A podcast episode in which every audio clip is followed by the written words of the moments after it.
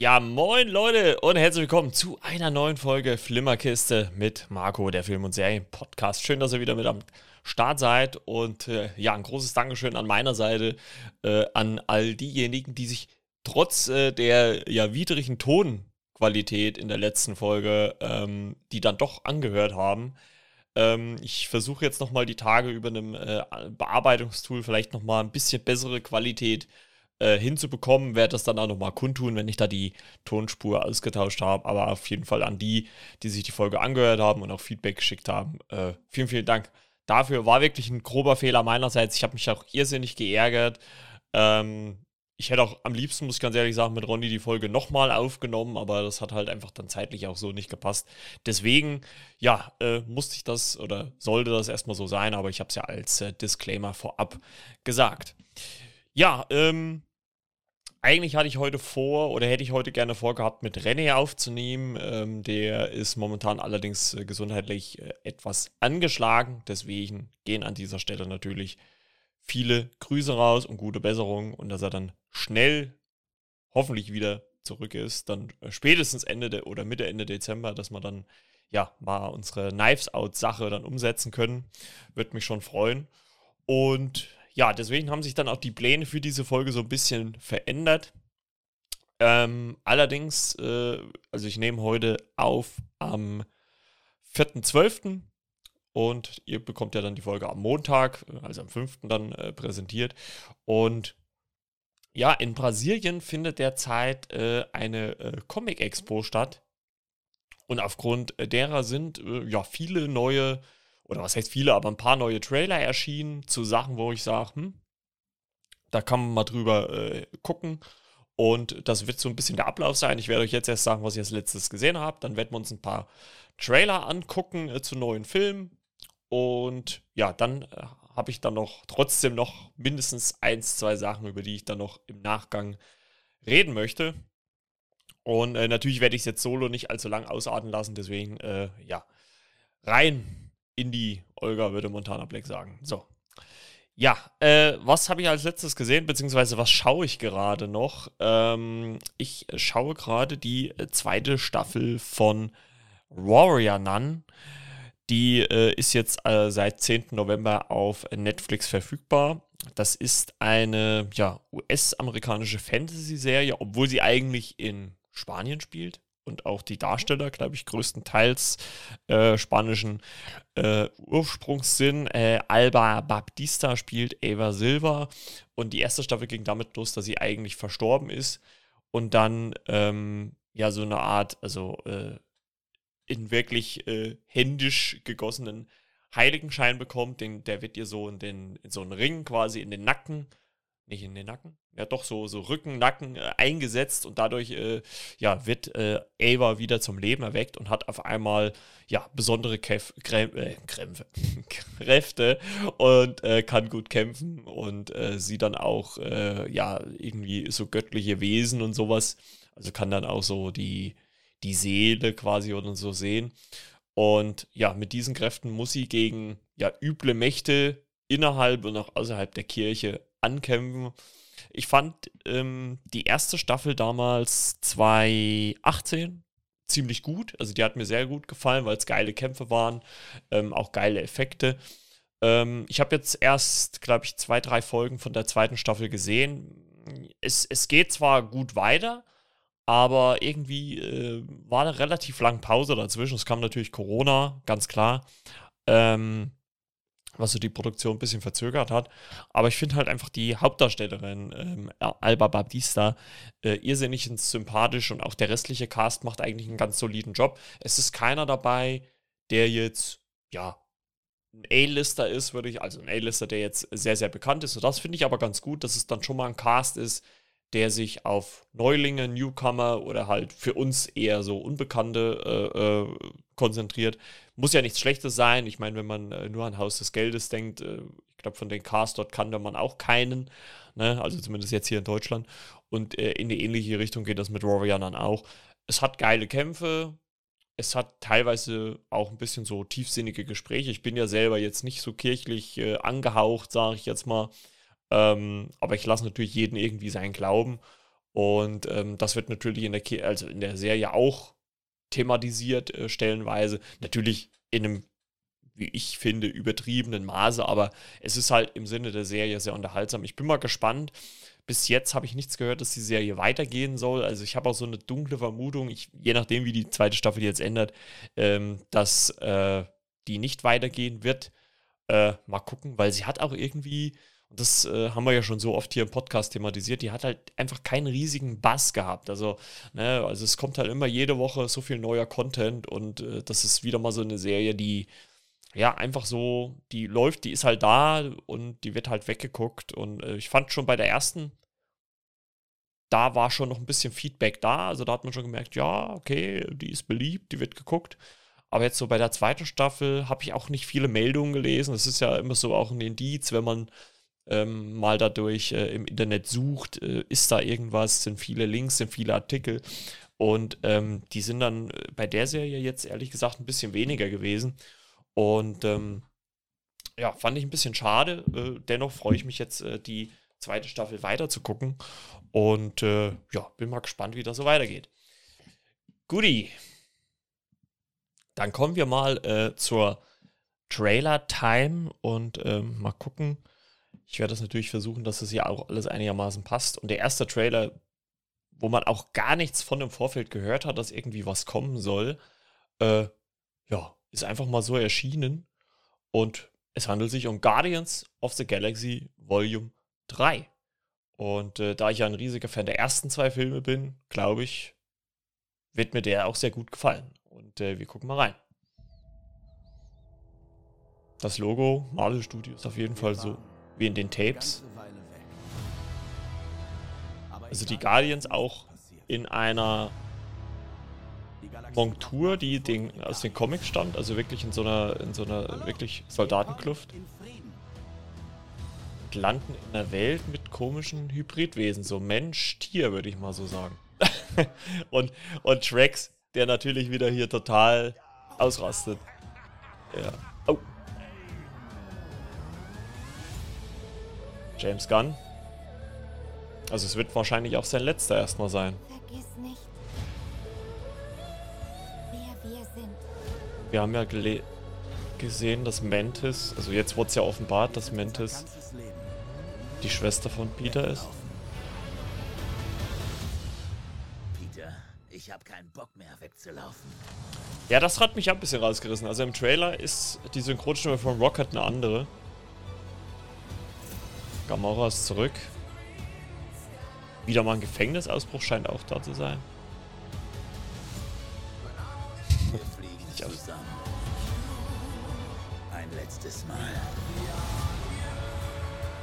Oh, es hat schon was so ein bisschen von Endzeitstimmung, ne? Also irgendwie. Also, oh. Rocket ist verliebt.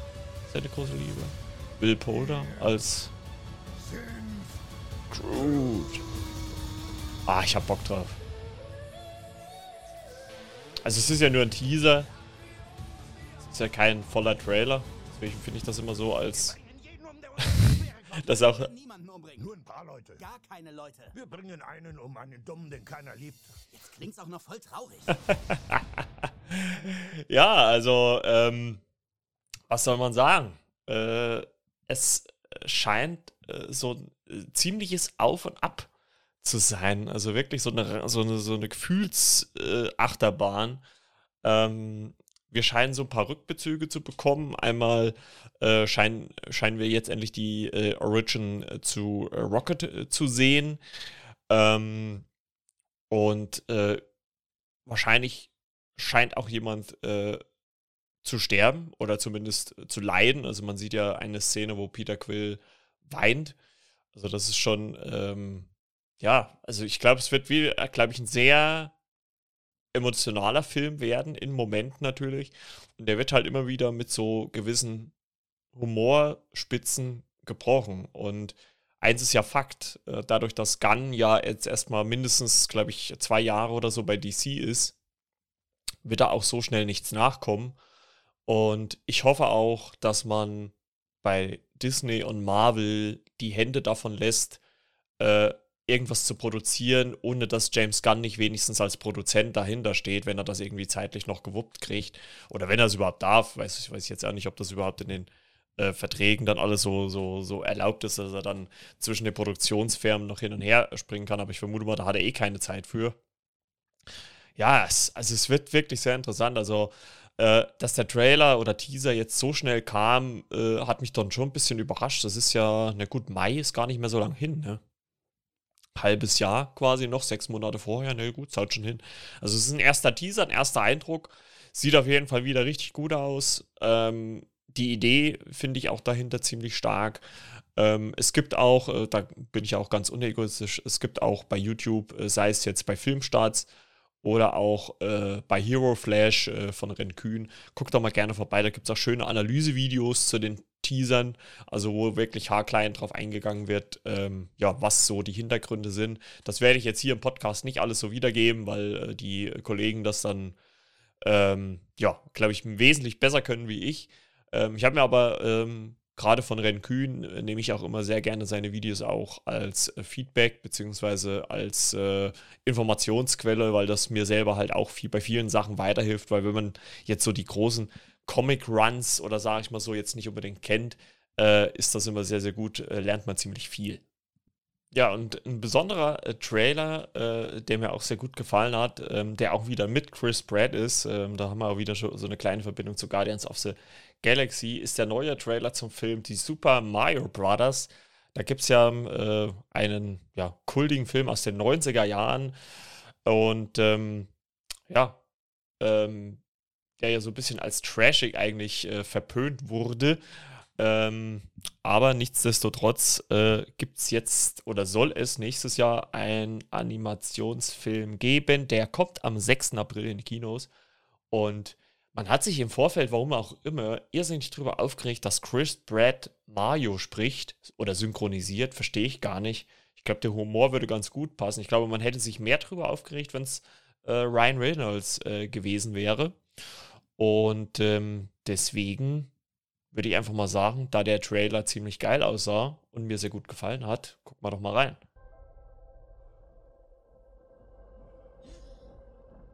Also Mario wirklich hier wie alt aus den Nintendo-Spielen, ne?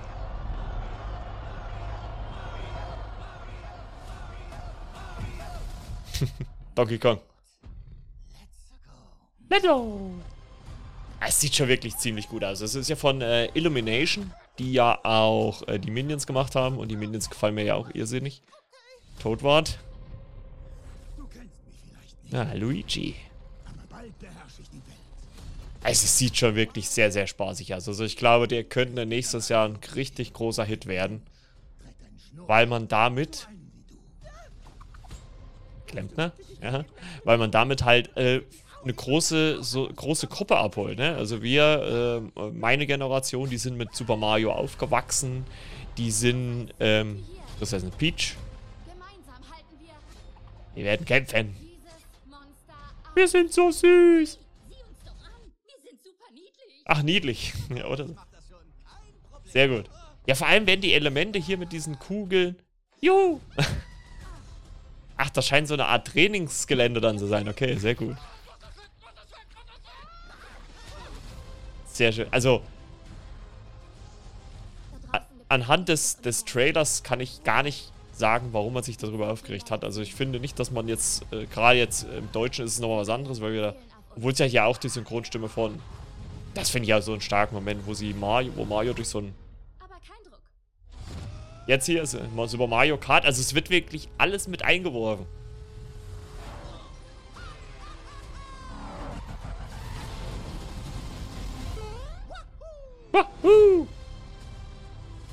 Ja. Also, ganz ehrlich, also das äh, wird, glaube ich, nächstes Jahr ein richtig, richtig, richtig großer Hit werden. Mit Sicherheit. Ich kann mir nicht vorstellen, dass der Film ähm, die Erwartung nicht erfüllt. Das kann ich mir, das kann ich mir wirklich beim besten nicht vor, will, Willen nicht vorstellen, weil es halt wirklich so ist, dass man da eine große Breite, also eigentlich holt man ja fast alle mit ab, man holt die Kinder ab, weil es einfach niedlich ist. Man holt die äh, ja, Erwachsenen ab. Also ich glaube, alle, die so ja, mindestens 30 plus sind, 30 bis 40, 50, sowas. Äh, die holt man dicke damit ab und die sind äh, selber mittlerweile Väter. Also die bringen ihre Kinder halt gleich mit. Und ähm, ich glaube, das wird wirklich ein richtig starker Film nächstes Jahr werden. Das, also das könnte ich mir wirklich gut vorstellen, weil ich kann mir nicht denken, dass der Film so schlecht ankommt, dass den keiner gucken wird. Mit Sicherheit nicht. Und ähm, also ich glaube wirklich, dass der stark wird. Also mir gefällt er bis jetzt sehr gut. Äh, bis April ist auch gar nicht mehr so lange hin, ist ja noch ein Monat vor Guardians of the Galaxy. Also nächstes Jahr sieht schon mal ziemlich gut aus.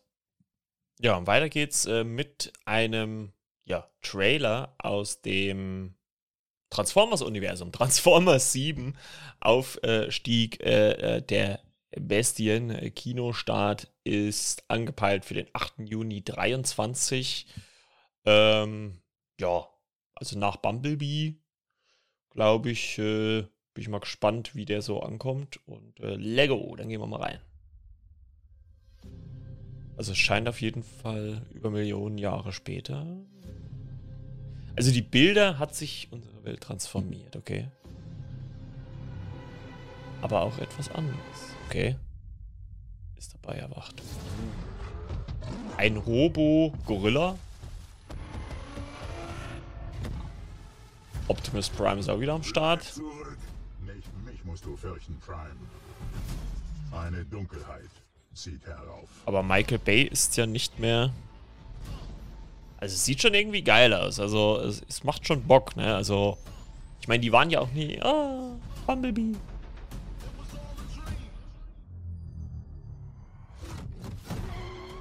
Finde auch immer dieses Verwandlungsgeräusch bei Transformers immer so geil.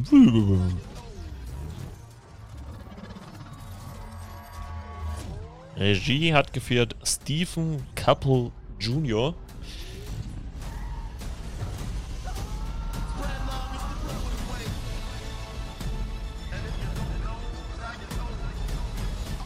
Hat noch gar nicht so viel gemacht. The Land von 2016. Und Creed 2, Rocky's Legacy. Okay. Aber die Bilder sehen schon mega aus. Also man merkt, finde ich, auch, dass es äh, eine etwas andere Tonalität ist wie die äh, Michael Bay-Filme. Also es wird mit Sicherheit Action geben, aber jetzt allein schon im Trailer wird jetzt nicht so viel. Also klar, jetzt das Finale, wenn man jetzt hier so guckt, ja, okay. Aber das wird mit Sicherheit dann auch die Finalschlacht sein, aber der Weg dorthin wird halt wahrscheinlich das Interessanteste sein. Ja, also, ich hab schon Bock drauf, sag ich ganz ehrlich. Aufstieg der Bestien. Also gerade.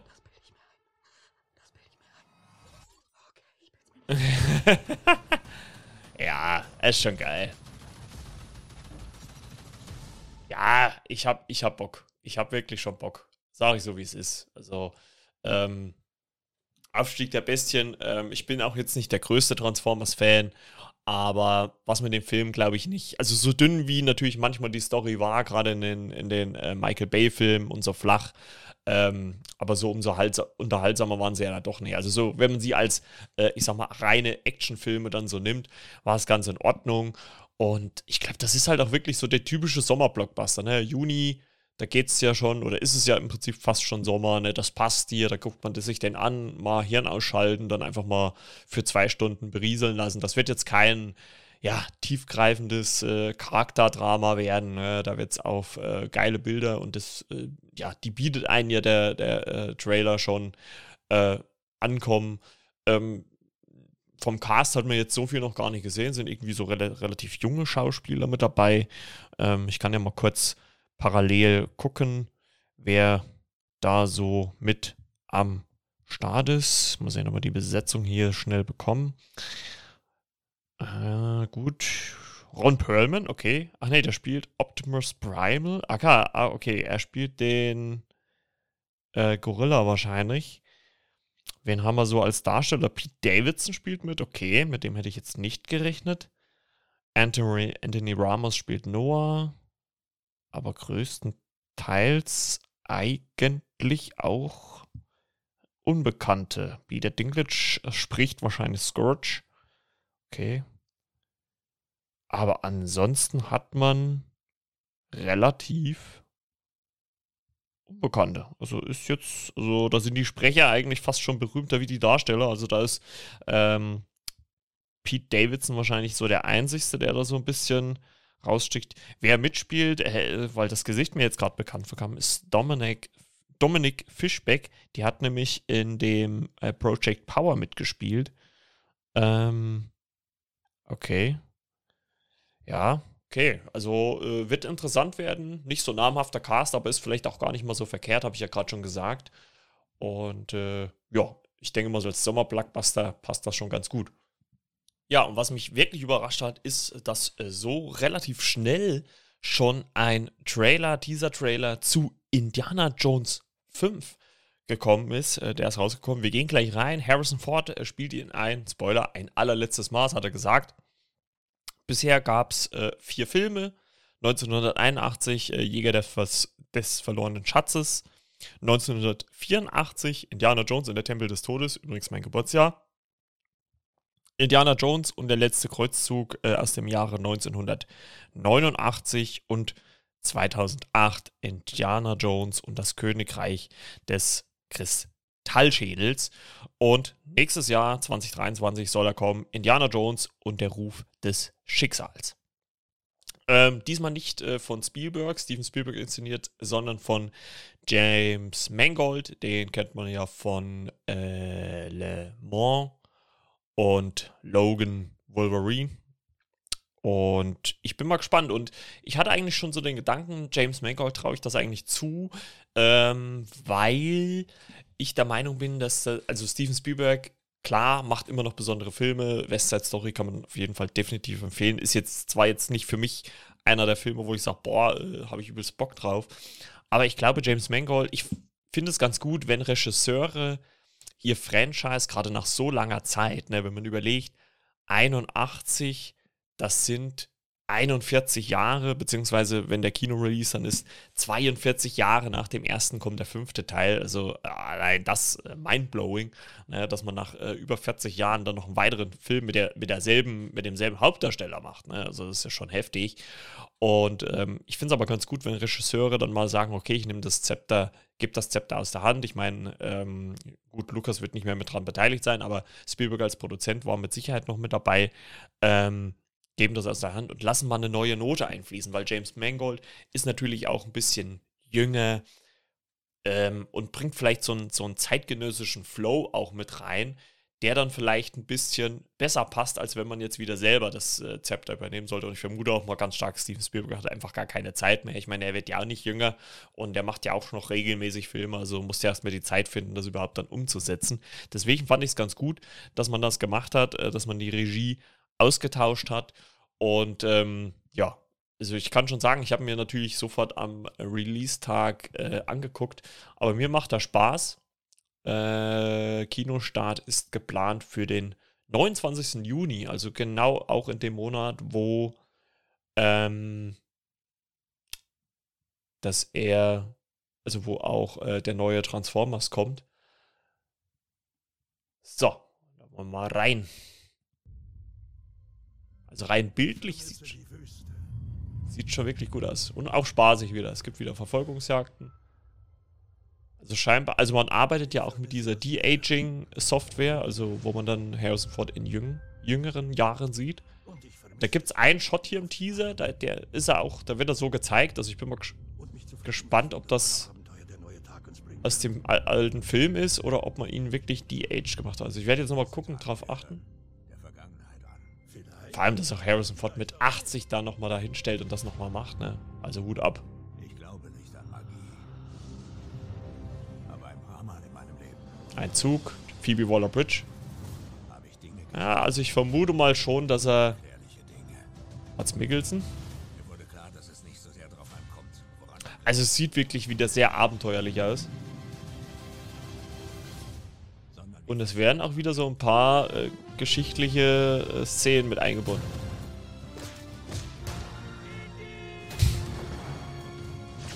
Hä? Sie.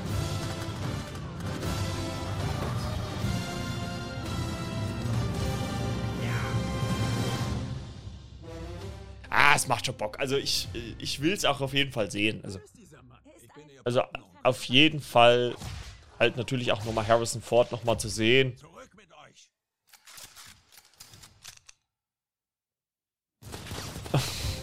ja. Also am Ende nochmal diese, diese Peitschen-Szene, das hat man ja ähm, so ähnlich schon mal in den, in den Vorgängerfilmen gehabt, ne? äh, wo ihn einer so mit, mit einem Säbel zum Kämpfen herausfordern will und, und er macht dann halt einfach äh, die Schusswaffe.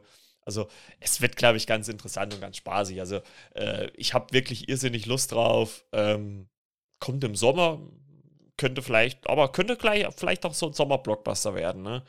Ähm, ich glaube, da wird man natürlich dann eher so die Nostalgiker abholen. Ne? Also ich bin jetzt auch noch nicht so alt, aber äh, wie gesagt, 84 zum Zeitpunkt des zweiten war ich geboren oder bin ich geboren. Also es ist bei mir auch schon ein bisschen her, aber ich habe trotzdem Bock. Also ähm, ich möchte ihn unbedingt sehen. Es sieht sehr gut aus. Ähm, ob er natürlich die Erwartungen erfüllt. Hm. Ähm, ich sage mal, hätte man beim vierten äh, Spoiler die Thematik ein bisschen anders gewählt, obwohl ich muss ja gar nicht darauf eingehen, aber hätte man vielleicht diese Ausgangsthematik ein bisschen anders gewählt, ähm, wäre es auch, glaube ich, ein bisschen ja, erfolgreicher gewesen oder wäre nicht so in Verruf gekommen, obwohl der Film mir eigentlich so an sich, außer dann so zum Ende hin, als es dann so, also wirklich ein bisschen abstrus wurde, äh, eigentlich ganz gut gefallen. Und ich glaube, James Mangold hat hier wirklich sehr, sehr guten Job gemacht. Ja, und ein Teaser, der mich äh, ganz besonders überrascht hat, äh, dass der gekommen ist, ist ein Teaser zur neuen The Boys Spin-off-Serie. Gen V soll die heißen. Und ähm, das soll so eine Art Hungerspiele auf ja, Uni-Niveau sein, quasi, wo die Firma Ward, ähm, die ja im The Boys-Universum äh, ja, ziemlich mächtig ist, dort ihre ja, neuen Helden in Anführungszeichen ausbildet. Wir schauen mal rein. Es gibt noch keine deutsche Synchro, deswegen mit Englisch. Äh, Lego. Willkommen an der Godolkin Universität. Ein sicherer Ort, an dem sie sich entfalten können. Schon mit Blut was an die Wand geschmiert. Natürlich ein sehr junger Cast, aber es kehren auch ein paar aus der Urserie drin. Und sehr blutig wieder mal. Oh ja. Alter. Es sieht auf jeden Fall. Also, es ist auf jeden Fall wieder The Boys typisch.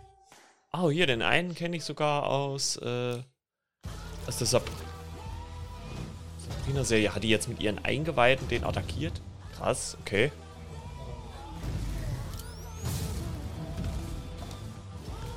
Oh, ein Mini? Where did you find that kind of courage? I'm superhuman,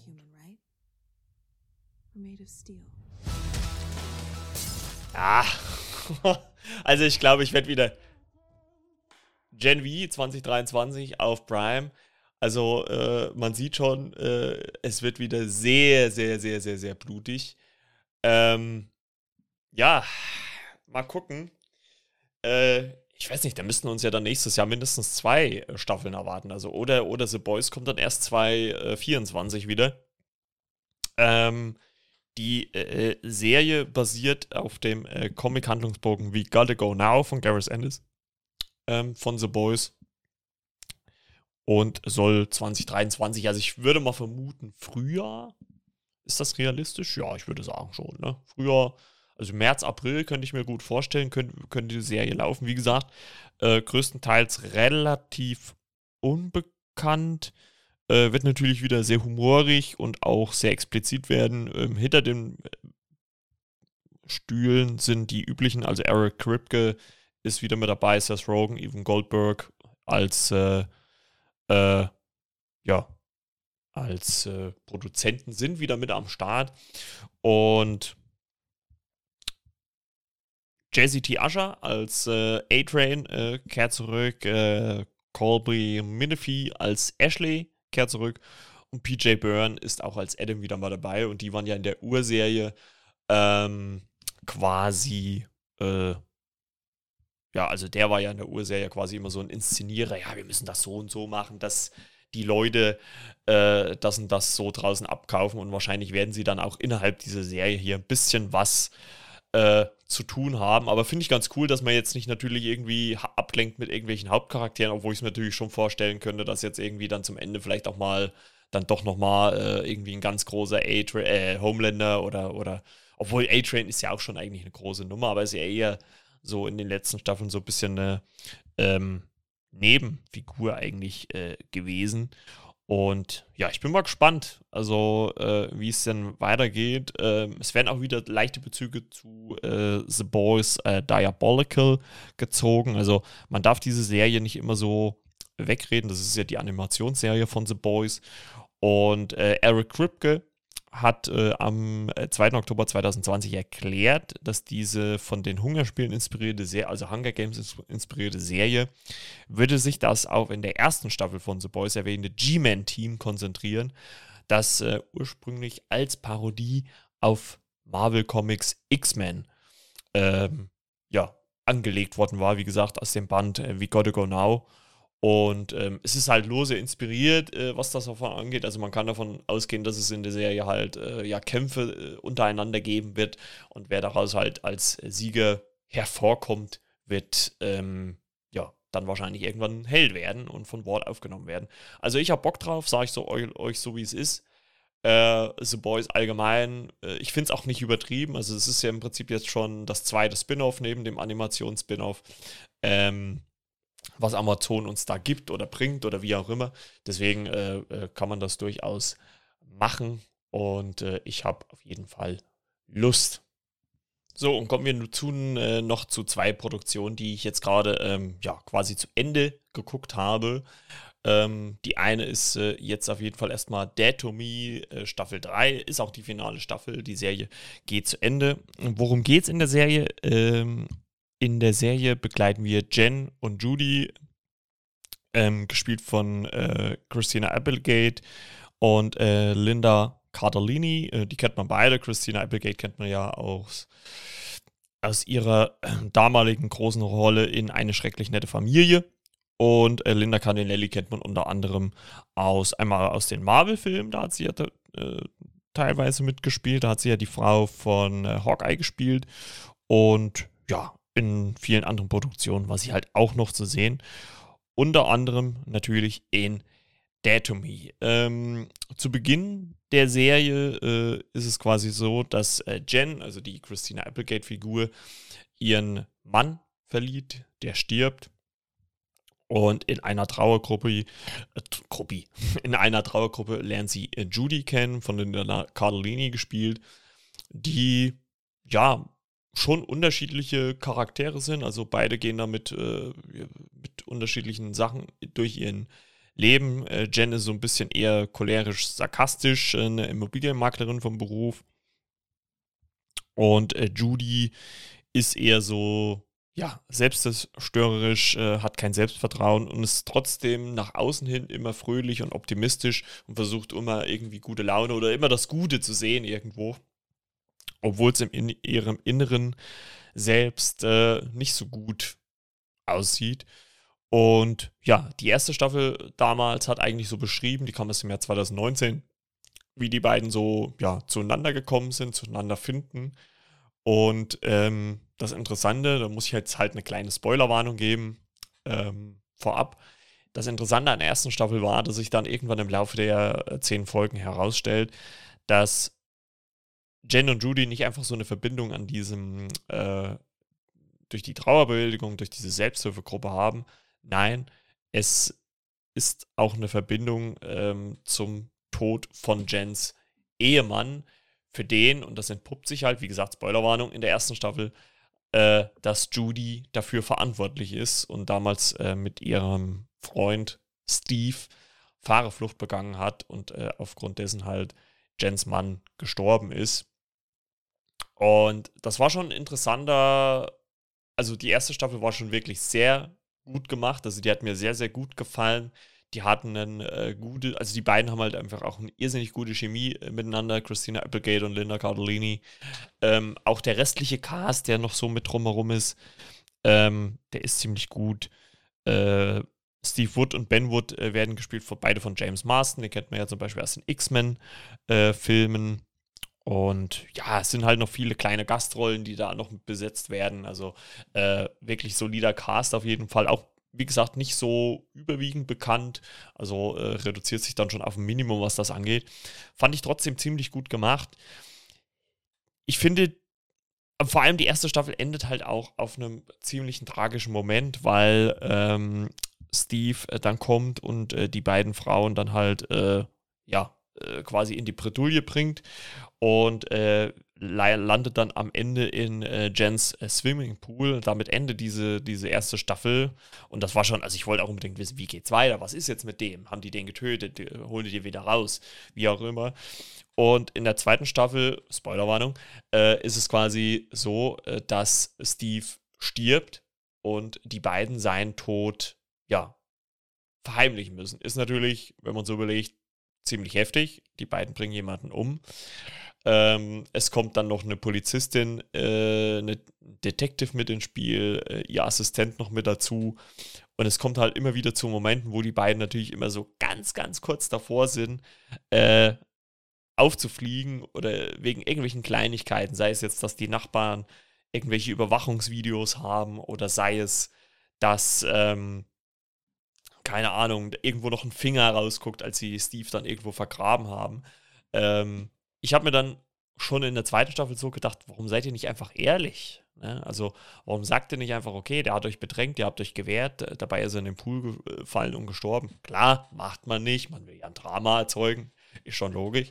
Und das äh, größte, oder größere, noch größere Drama war ja dann letzten Endes, dass äh, sein Bruder auf einmal vor der Tür steht und das ist Ben und der sieht halt genauso aus wie er. Also Zwillingsbruder wird halt vom, wie gesagt, vom selben Darsteller gespielt, deswegen war das relativ einfach umzusetzen und der Moment war natürlich auch schon ziemlich heftig und die zweite Staffel endete damals äh, mit einem Autounfall, wo äh, Jen und Judy quasi äh, gerammt werden. Ähm, also sie stehen eigentlich äh, an einem Stoppschild und, äh, oder beziehungsweise, nee, die andere Straße hat ein Stoppschild, so war es, und sie fahren drüber und werden dann gerammt. Und wir sehen noch in den ja, letzten Szenen dieser zweiten Staffel, dass es Ben war, der alkoholisiert äh, die beiden weggedrängt hat. Und ja, äh, mussten dann jetzt ein bisschen auch wieder Corona-bedingt äh, auf die dritte Staffel warten. Genau ja, im Zuge der äh, ja, Recherche, beziehungsweise als dann so die ersten Teaser kamen zur dritten Staffel, ähm, habe ich mir erstmal gewundert, hm, warum sieht äh, Christina Applegate so verändert aus? Weil sie schon in den ähm, ersten zwei Staffeln eigentlich ja sehr, sehr fit, äh, sehr auf der Höhe der Zeit gewirkt hat. Und das ist mir sofort aufgefallen. Äh, Linda Cardellini äußerlich unverändert, sieht immer noch blendend aus. Ähm, nicht, dass die Optik natürlich irgendwas mit der Schauspielleistung zu tun hat, aber man hat schon gemerkt, hm, irgendwas, irgendwas stimmt doch da nicht. Und ähm, da habe ich mich dann halt auch erstmal mit äh, Christina Applegate dann nochmal äh, ja, befasst und äh, ja, habe dann in der Recherche herausgefunden, dass äh, sie im August 2021 sogar schon ähm, ihre Erkrankung an multipler Sklerose ähm, offengelegt hat.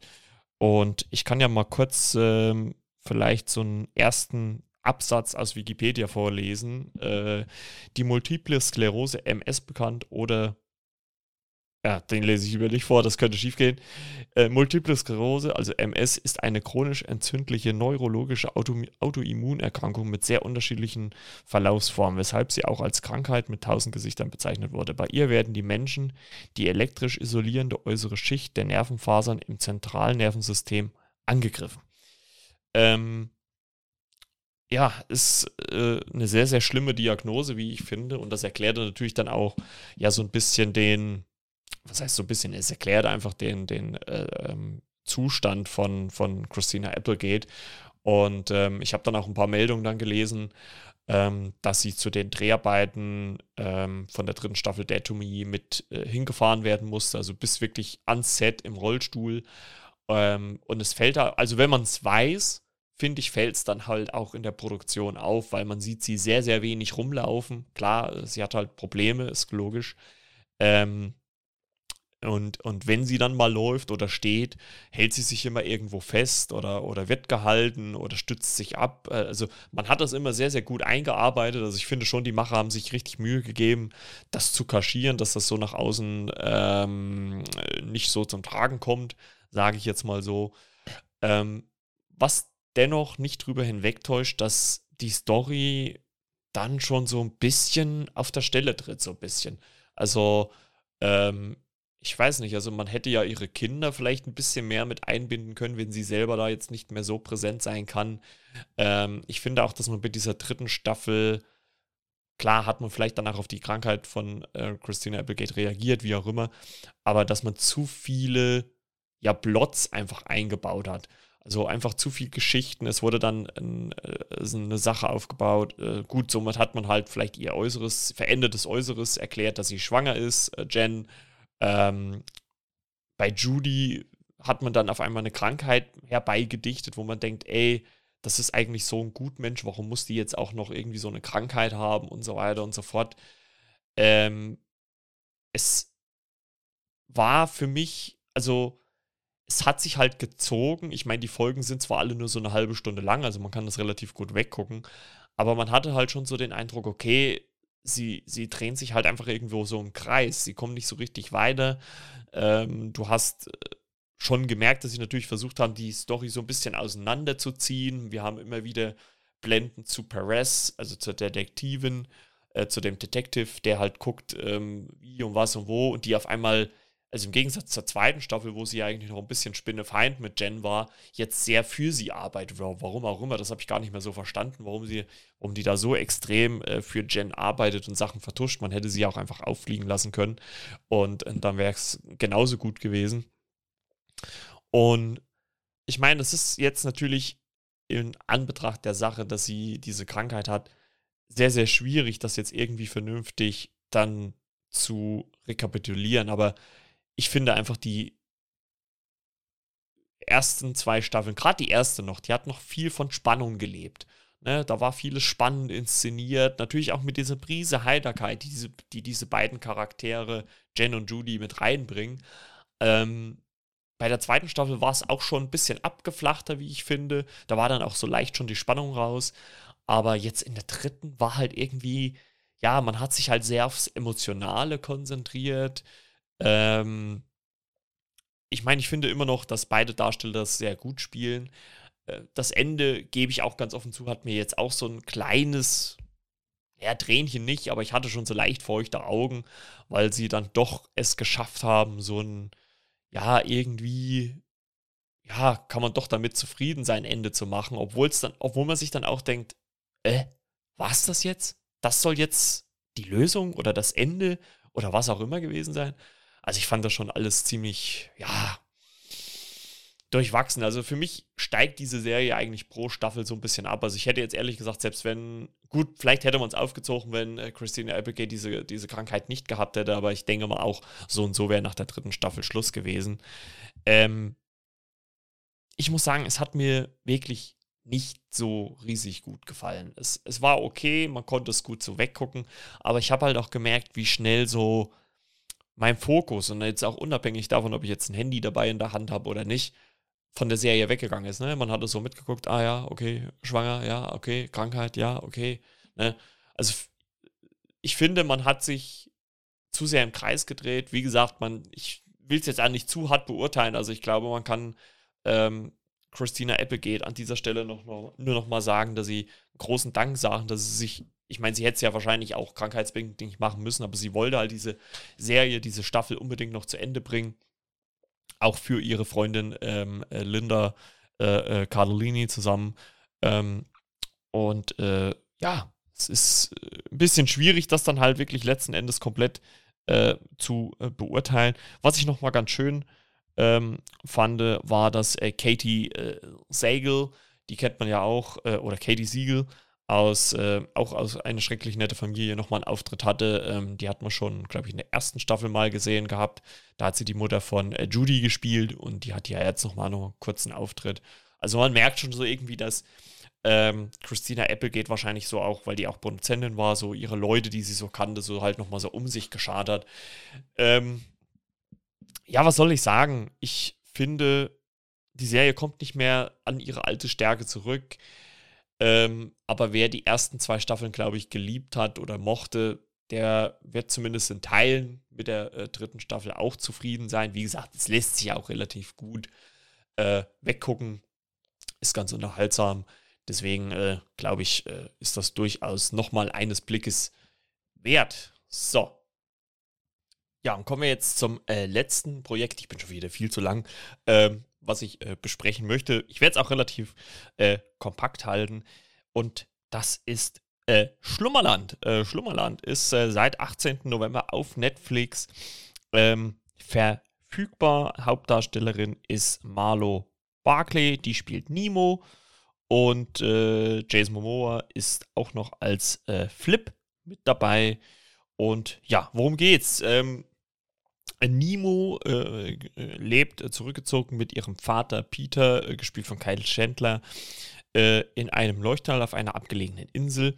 Äh, langweilig wird den beiden dort aber nicht, denn äh, dank der großen Fantasie der beiden ähm, ja, flüchten sie sich immer wieder in toll ins, erzählte Geschichten von Peter, der dir Nemo erzählt und die Vorstellungskraft der beiden bringt sie dann immer wieder dazu, in diesen Welten zu verweilen. Eines Tages, äh, als Peter allerdings ähm, in die stürmische See muss, äh, geht er dort verloren und Nemo wird zu ihrem Onkel Philip in die Stadt geschickt, äh, gespielt von Chris O'Dowd, der ja dort eigentlich so ein routинiertes, gutbürgerliches Leben ja, führt, verdient sein Geld mit dem Verkauf von Türgriffen, fand ich auch ganz interessant.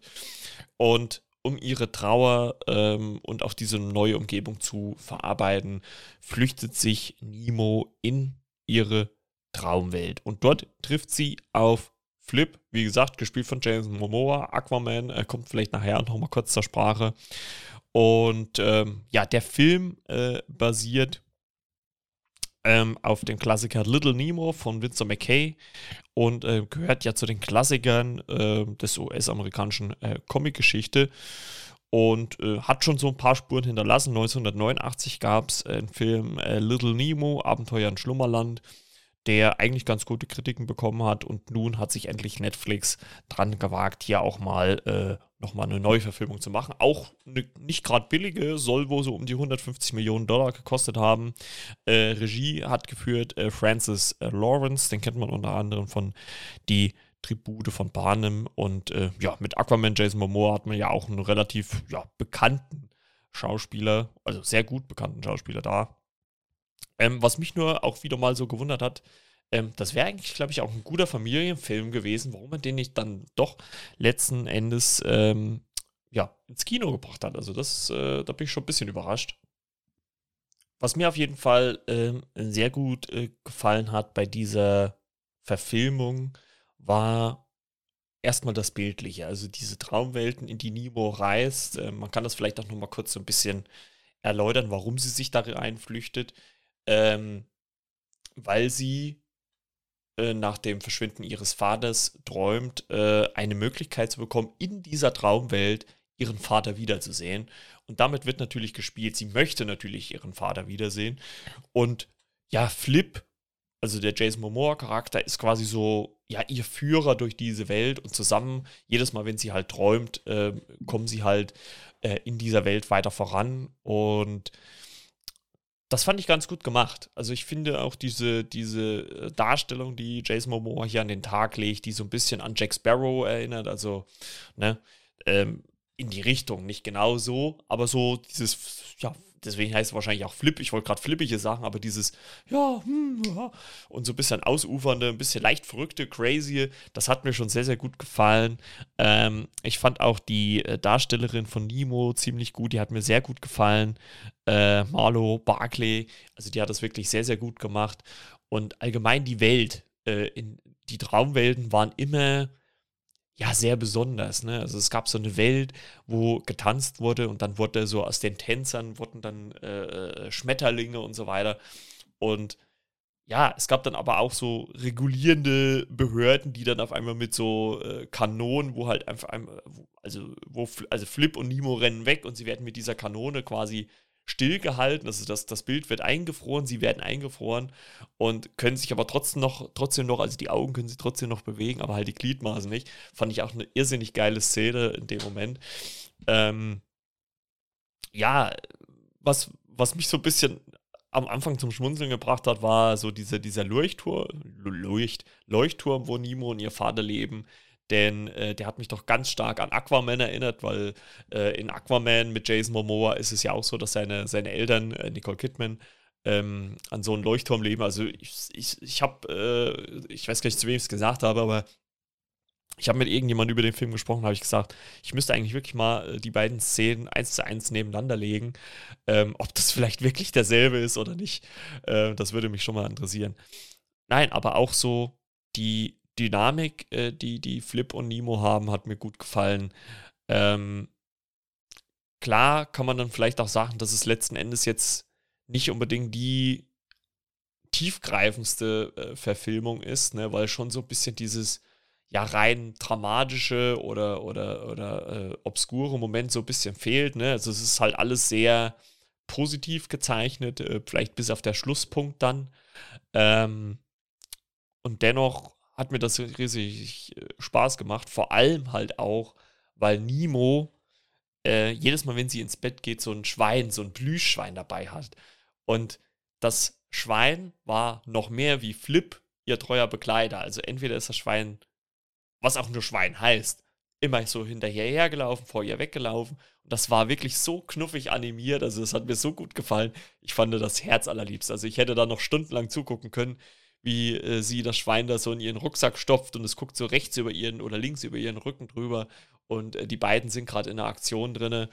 Ähm, ich glaube, letzten Endes muss man dann vielleicht auch sagen, dass der Film natürlich dann auch den Thema Verlust natürlich ein bisschen äh, behandelt, wenn man geliebte Menschen ähm, vielleicht dann auch verliert ähm, und, und damit dann auch leben muss, zurechtkommen muss ähm, und sich dann aber auch halt in diese Traumwelt flüchtet, plus dass manche Leute, manche Menschen halt auch verlernen, träumen, eine Chance zu geben. Ne? Das wird so ein bisschen, finde ich zumindest, wiedergespiegelt äh, durch äh, Chris O'Dowd, ähm, Onkel Philipp, ähm, der sehr ja, rationell halt durch, durch äh, diesen Film oder in, in seinem Leben halt geht, ähm, in dem Film hier.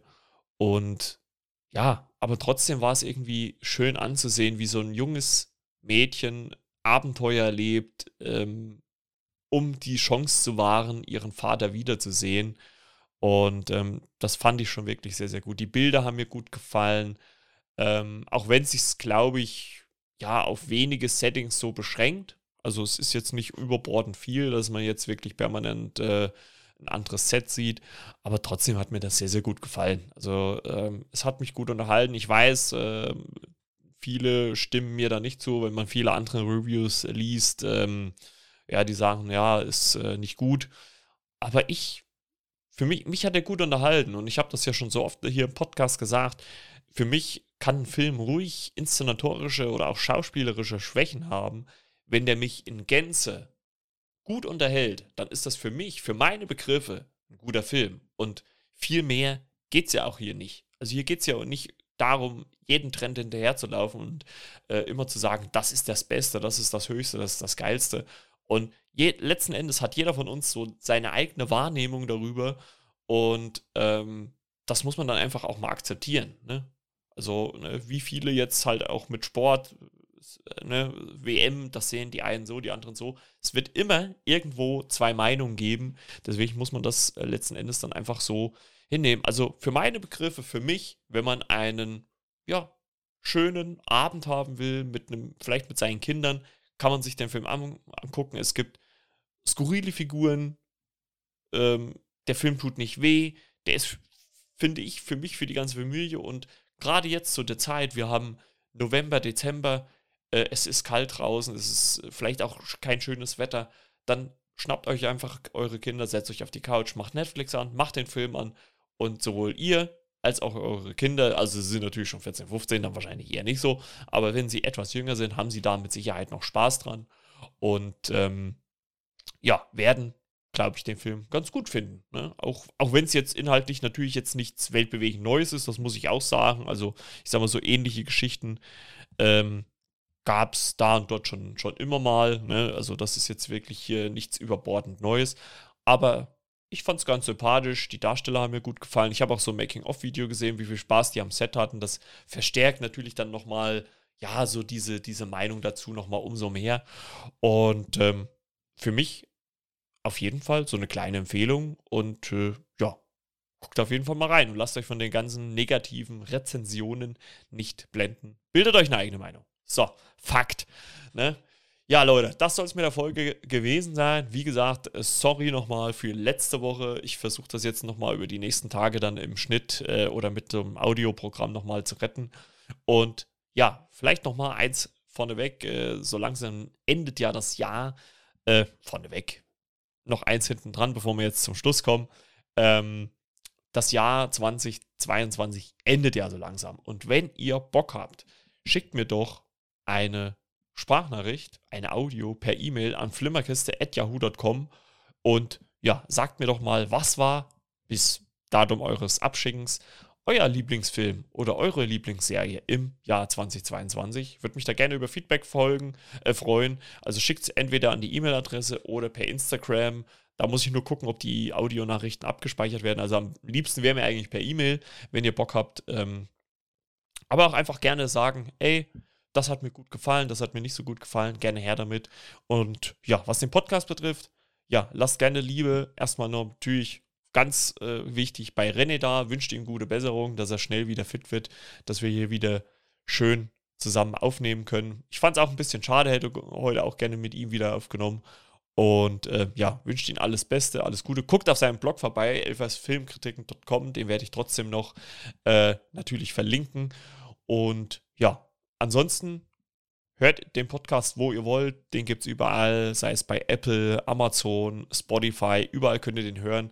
Und bei Spotify habt ihr ja auch und auch bei Apple, glaube ich, die äh, Möglichkeit zu bewerten. Also gerne fünf Sterne, wenn ihr mögt. Wenn nicht, lasst es bleiben. Und dann ist das auch in Ordnung. Ist das auch völlig fein. Und ja, ich würde sagen, das soll es für die Folge gewesen sein. Ich glaube, so lange habe ich Solo seltenst wieder aufgenommen. Äh, ich würde sagen, wir hören uns dann nächste Woche wieder. Dann hoffentlich wieder mit Gast, mit René oder vielleicht auch mit jemand anderes mal gucken. Und äh, ja, so langsam gehen die Schritte auf Weihnachten zu. Deswegen, ne, nicht vergessen, Geschenke, Geschenke, Geschenke. Ne? Obwohl sie ja, glaube ich, dieses Jahr auch ein bisschen kleiner ausfallen können. So, ich habe immer noch keinen Catchphrase, was ich irgendwie am Ende sagen kann. Äh, deswegen benutze ich einfach äh, den, den auch äh, Baywatch Berlin äh, benutzt. Alles Liebe, alles Gute. Wir hören uns nächste Woche. Ciao, ciao, euer Marco.